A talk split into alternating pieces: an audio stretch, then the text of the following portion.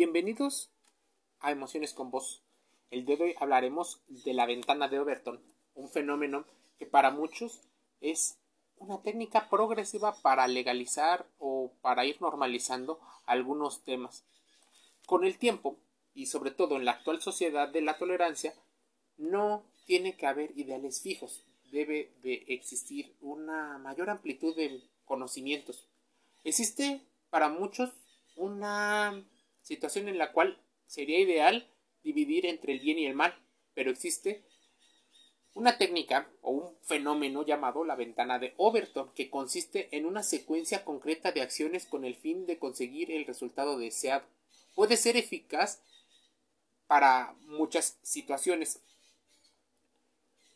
Obviamente, la cuestión de legalizar, por ejemplo, algunas situaciones pasa por primero ser una situación que es considerada como radical, impensable. Se considera un fenómeno absurdo, un tabú.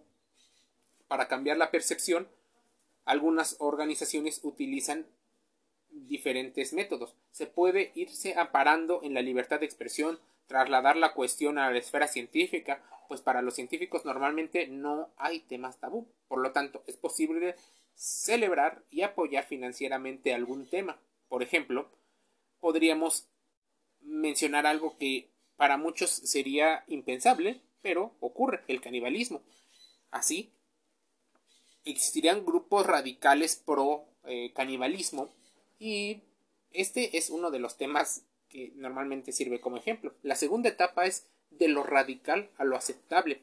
En esta etapa hay que seguir citando a los científicos, argumentando o al menos haciendo investigaciones eh, donde se pueden blindarse a tener conocimiento sobre el canibalismo y considerar que es una tolerancia o una intolerancia un poco hipócrita. Crear eh, cierto lenguaje, eufemismos, para que el propio fenómeno busque disociar la esencia de la cuestión, incluso disonar los razonamientos y los puntos a favor o en contra, sino solo citarlo en a favor o en contra. Así habrán ganado de ser el 100% en contra a tener un 50-50.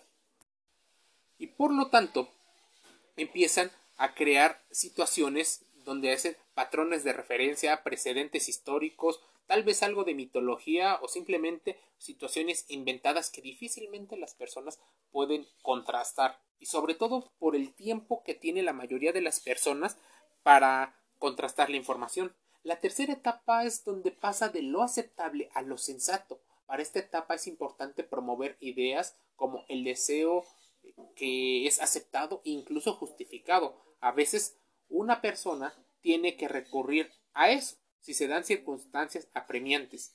Es como que se empieza a ver como una salida posible. Ya no es el 50% y empieza a modificarse en algunos grupos. Muchos políticos utilizan este tipo de estrategias paulatinamente como un plan, algunos nada más por una circunstancia. Otras empresas utilizan a partir del marketing ese tipo de situaciones para subirse a los las situaciones más populares y así conseguir votos para conseguir influir en las personas y que las personas los consideren como una solución. Entonces crean un problema y luego crean una solución. La ventana de Overton busca dar una explicación a la progresión de lo que hace años era inaceptable, ahora suena sensato. Es más, cuando se empieza a generar esta bola de nieve en esta tercera etapa, de lo aceptable a lo sensato, muchas personas empiezan a agarrarlo como una bandera ideológica, por lo cual pasa a la cuarta etapa, de lo sensato a lo popular. Cuando se vuelve popular, es probable que ya no haya nada que hacer, los medios de comunicación, con la ayuda de personas conocidas y políticos, empresarios, ya hablan abiertamente de este tipo de situaciones, del fenómeno del que estemos hablando.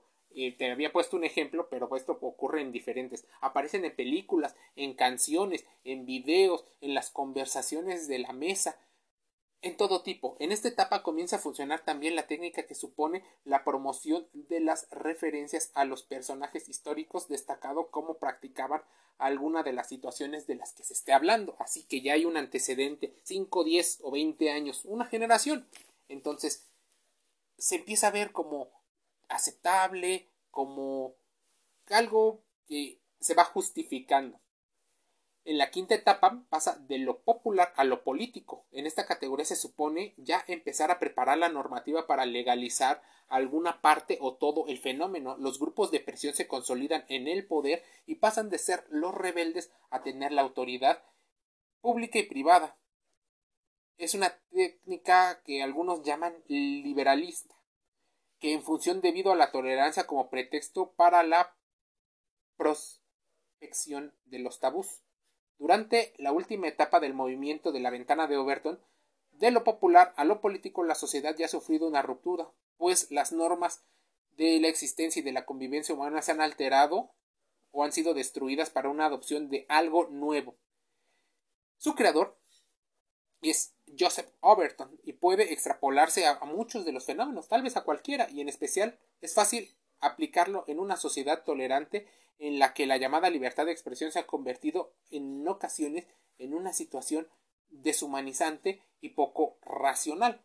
La ventana de Overton para muchos es ir pasando de lo inaceptable a lo aceptable de manera progresiva. Claro que hay algunos em, inconvenientes dentro de esto. Entonces, algunos mencionan que pueden ser cinco las herramientas metodológicas que hacen que la libre expresión en foros científicos y expertos intenten hablar abiertamente de los temas y cualquier tipo de tema. Así se va em, habiendo formas de entenderlo. Se crean problemas para fingir y proponer soluciones, existen distracciones, diferir de una medida futura, la gradualidad, imponer medidas radicales, eh, expectativas hacia las personas, ideologías que antes no tenían, existe una tendencia al pensamiento emocional y no al pensamiento crítico, una situación de ignorancia y mediocridad en algunas clases que no tienen la información y no quieren tener la información,